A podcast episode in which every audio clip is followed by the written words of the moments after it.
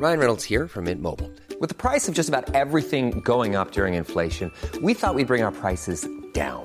So to help us, we brought in a reverse auctioneer, which is apparently a thing. Mint Mobile unlimited premium wireless. Ready to get 30, 30, bit to get 30, bit to get 20, 20, 20, bit to get 20, 20, bit to get 15, 15, 15, 15 just 15 bucks a month. So, Give it a try at mintmobile.com slash switch. $45 upfront for three months plus taxes and fees. Promo for new customers for limited time. Unlimited more than 40 gigabytes per month. Slows. Full terms at mintmobile.com.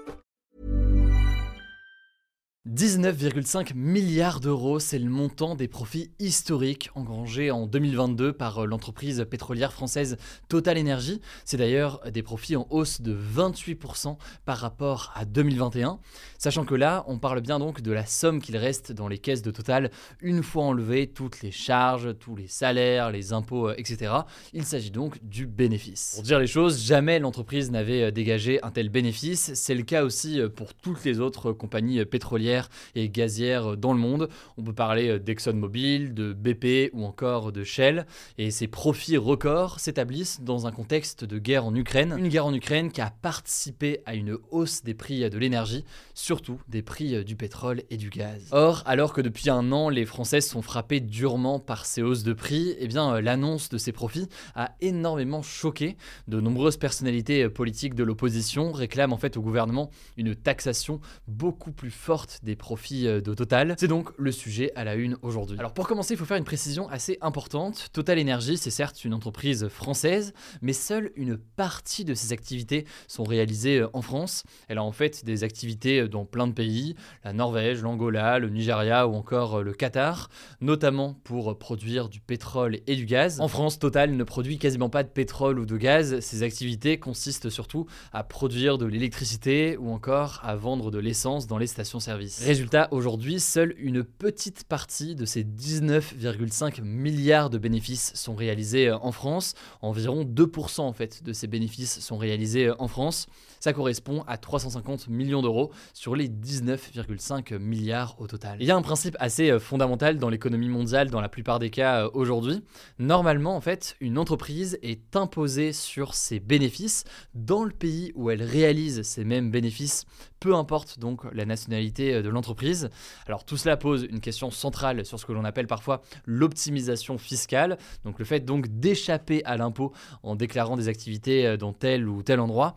Je ne vais pas rentrer dans les détails aujourd'hui, ça fera l'objet euh, d'une actualité euh, un autre jour, mais donc ce qu'il faut comprendre ici, même si j'en suis conscient que c'est assez complexe, c'est que le gouvernement français ne pourrait a priori que taxer Total sur la partie de ses bénéfices qui sont officiellement réalisés en France et pas donc sur les 19 milliards d'euros euh, de bénéfices qui ont été réalisés euh, cette année. Et donc, je le disais, cette partie des bénéfices réalisés euh, en France, ça correspond à environ 350 millions d'euros. Mais donc, concrètement, que réclament ceux qui veulent une taxe sur les super profits? Eh bien, en fait, certains appellent à rajouter, en plus de la taxe classique sur les bénéfices, une taxe sur ces super profits. On entend en fait par super profits des profits exceptionnels qui ont été réalisés lors de la période du Covid ou alors lors de la période de flambée des prix de l'énergie que l'on a en ce moment pour Total Energy, mais aussi donc pour toutes les entreprises qui ont réalisé des profits très importants et supérieurs à d'habitude du fait de cette période-là. Alors, faut noter que plusieurs pays européens, dont la France, ont déjà mis en place une taxe sur ces super profits euh, des groupes énergétiques. Cette taxe, s'était fait euh, fin septembre au niveau européen. D'ailleurs, officiellement, ça ne s'appelle pas une taxe, mais une contribution de solidarité. Je vous épargne le calcul, mais euh, le patron de Total Energy, Patrick Pouyanné, affirmait en octobre que ça avait occasionné pour euh, Total Energy près de 2 milliards d'euros euh, d'impôts supplémentaires en Europe. Bref, il y a donc déjà quelque chose qui a été euh, mis en place à l'échelle européenne. Cela dit, cette taxe, elle est jugée largement insuffisante par plusieurs responsables politiques de l'opposition. On a beaucoup entendu, notamment ces derniers jours, certains députés comme François Ruffin, par exemple, qui est proche de Jean-Luc Mélenchon et de la NUPES, donc l'alliance à gauche, qui veut une taxation encore plus forte pour ensuite redistribuer ces richesses d'une manière ou d'une autre. On en entend euh, beaucoup parler dans le cadre de la réforme des retraites, mais c'est un débat qui revient régulièrement sur cette question de la redistribution de la richesse et euh, notamment de ses bénéfices. Et au passage, je ne rentre pas dans les détails aujourd'hui, on en reparlera, mais il faut savoir qu'une majorité de ces bénéfices réalisés par euh, Total ces dernières années ont été redistribués sous forme de dividendes aux actionnaires, autrement dit donc à ceux qui détiennent des parts et des actions du groupe Total. Alors de son côté, Patrick Pouyanné qui défend donc son entreprise Total Energy, estime que Total participe déjà d'une certaine façon à redistribuer aux Français les plus modestes. Il dit que Total a notamment rendu, c'est le terme qu'il utilise, 550 millions d'euros aux automobilistes avec les rabais à la pompe, les réductions donc au prix à la pompe qui ont été accordées dans les stations Total Energy pendant plusieurs mois à l'automne dernier.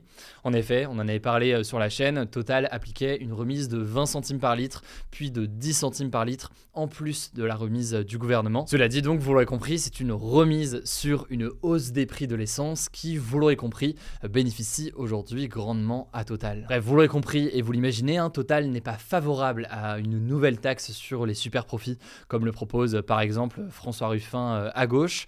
Eux estiment que eh bien, ces bénéfices records permettent aussi d'augmenter l'investissement dans les énergies euh, renouvelables. Total annonce 5 milliards d'investissements en 2023 contre 4 milliards d'euros en 2022. Mais en même temps, et c'est là aussi ce que répondent de nombreuses ONG écologistes, il faut savoir que Total réalisera 12 milliards de nouveaux investissements dans les énergies fossiles, 12 milliards, donc beaucoup plus que les énergies renouvelables, avec des investissements notamment dans le pétrole et avec notamment des projets dont on a déjà beaucoup parlé sur la chaîne, notamment des projets d'extraction de pétrole en Afrique. Tout cela du coup inquiète de nombreuses ONG ou encore eh bien, les experts du GIEC, le groupe d'experts de l'ONU sur le climat, qui explique qu'il faut baisser notre utilisation de ces sources d'énergie pour avoir une chance de réduire les réchauffements climatiques à 2 degrés maximum. Bref, j'en suis conscient, c'est une question extrêmement complexe, c'est peut-être un des sujets les plus durs qu'on a eu à aborder et résumer en tout cas comme ça en si peu de temps. Et encore, j'ai pas parlé plus en détail de la question des dividendes, ni évidemment de la question environnementale qu'on pourrait évoquer pendant beaucoup plus longtemps dans le cas de Total Energy. On en a déjà parlé beaucoup dans le passé, je vous mets des liens en description pour en savoir plus et on continuera évidemment à en reparler. Là, on était vraiment sur la question de la fiscalité, une question d'ailleurs qui se pose, vous l'aurez compris, pour d'autres entreprises.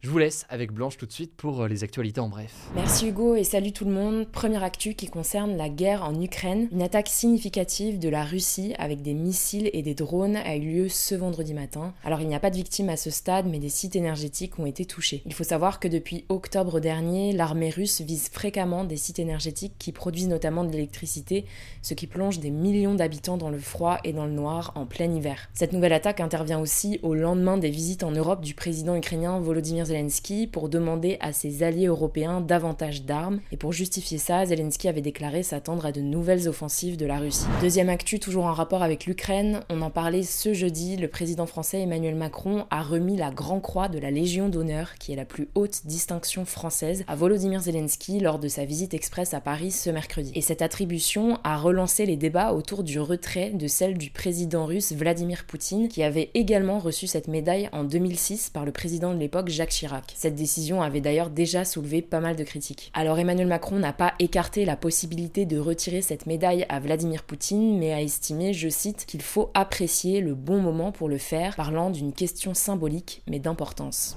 Troisième actu en France, la chaîne de télé C8 a été condamnée à une amende record de 3 millions et demi d'euros par l'Arcom, l'ancien CSA, qui est le gendarme de l'audiovisuel. La raison de cette amende, ce sont les propos qu'avait tenus Cyril Hanouna sur l'émission Touche pas à mon poste le 10 novembre dernier. Ce jour-là, il avait reçu le député de la France Insoumise Louis Boyard qui avait critiqué Vincent Bolloré, le propriétaire du groupe Canal+, et donc de la chaîne C8. Le ton était très vite monté entre eux et Cyril Hanouna l'avait alors insulté à la fois de bouffon, d'abruti, de tocard et de merde. Concrètement, l'ARCOM a estimé que ces propos de Cyril Hanouna ont porté atteinte au droit, au respect de l'honneur et de la réputation de Louis Boyard. Alors le député s'est félicité de cette décision dans un tweet et de son côté, Cyril Hanouna a réagi en début d'émission ce jeudi en déclarant notamment, je cite, Il y a des gens qui nous en veulent, on est en guerre comme on dit. Quatrième actu toujours en France et c'est une décision importante de l'Assemblée qui a été votée à l'unanimité pour protéger les enfants en cas de violence commise dans le cadre familial. En gros, jusqu'ici, un parent condamné pour violence sur son conjoint ou sur son enfant pouvait continuer à le voir et même à l'avoir chez lui, que ce soit après avoir passé du temps en prison ou même dans le cas où il n'avait pas encore été condamné, le temps de la procédure pénale qui peut parfois durer des années. Désormais, ce qui pourrait changer avec cette loi, c'est que son autorité parentale lui sera retirée, sauf décision contraire du juge, ce qui veut dire qu'il n'aura plus de droit sur son enfant. Cette proposition de loi a été votée dans un contexte où un enfant meurt tous les 5 jours en France de violences intrafamiliales selon des chiffres de 2018. Bref, le texte doit maintenant être étudié au Sénat avant d'être définitivement adopté, on vous tiendra au courant.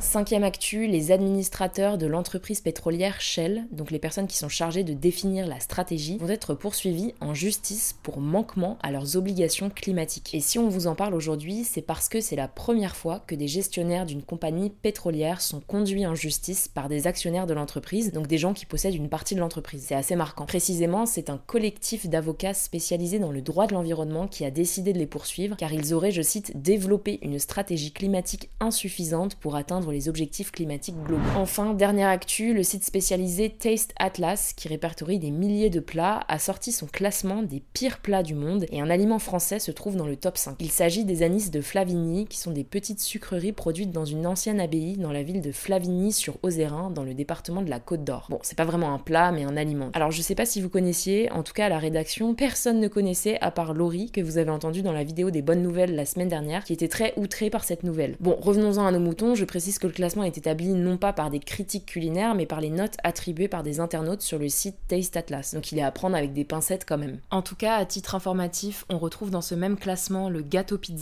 qui vient du Canada ou encore aussi la tête de veau, un autre plat français, en 7 position. Selon ce classement, le pire plat du monde serait le hakarl, un mets islandais fabriqué à partir de chair de requin séché. Voilà, c'est la fin de ce résumé de l'actualité du jour. Évidemment, pensez à vous abonner pour ne pas rater le suivant, quelle que soit d'ailleurs l'application que vous utilisez pour m'écouter. Rendez-vous aussi sur YouTube ou encore sur Instagram pour d'autres contenus d'actualité exclusifs. Vous le savez, le nom des comptes c'est Hugo Décrypte. Écoutez, je crois que j'ai tout dit. Prenez soin de vous et on se dit à très vite.